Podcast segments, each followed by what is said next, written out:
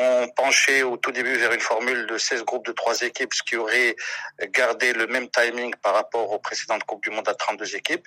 Mais visiblement, la FIFA a été alléchée attirée, séduite par euh, ce qui s'est passé au Qatar avec des différents rebondissements lors des dernières journées avec des matchs qui se disputent à la même heure et visiblement sa task force a voulu implémenter la compétition qui passe à, à 39 jours, qui avec augmentation des nombres de matchs, avec un tour supplémentaire pour les 32 équipes qui passeront le, cut. C'est également les sponsors qui vont certainement euh, tirer un maximum de bénéfices en termes de visibilité. C'est les droits télé. C'est une affaire à la fois sportive et commerciale et la FIFA a toujours su allier euh, rentabilité sportive et rentabilité commerciale dans la Coupe du Monde depuis euh, l'augmentation du nombre de sélections. On est passé de 16 à 24 en 82, de 24 à, 32 en 98 et aujourd'hui euh, on va franchir un cap supplémentaire à l'occasion d'une Coupe du Monde qui sera unique puisqu'elle sera organisée conjointement par trois pays, à savoir les États-Unis, le Canada et le Mexique. L'Afrique comptera neuf représentants à ce mondial-là. En quoi elle peut profiter justement de ce nouveau format? Bah, Tout d'abord, augmentation du nombre de participants. On retrouvera entre 9 et 10 sélections sur 54 pays affiliés à la Confédération africaine de football.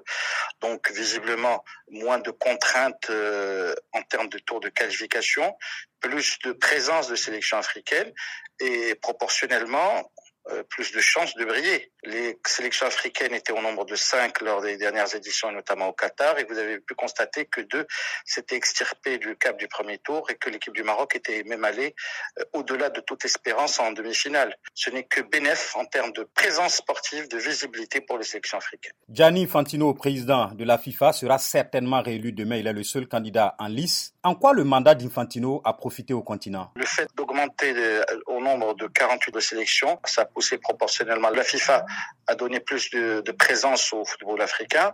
Les Européennes ont, ont, vu leurs représentants augmenter de 13 à 16. Euh, le continent qui a le plus bénéficié de cet élargissement est l'Afrique. Euh, il y a le projet Forward pour euh, aider les, fédérations sportives. Il y a visiblement quelques projets qui sont en cours et qui permettront de former des cadres, de permettre au football africain de passer un nouveau cap en termes de gouvernance.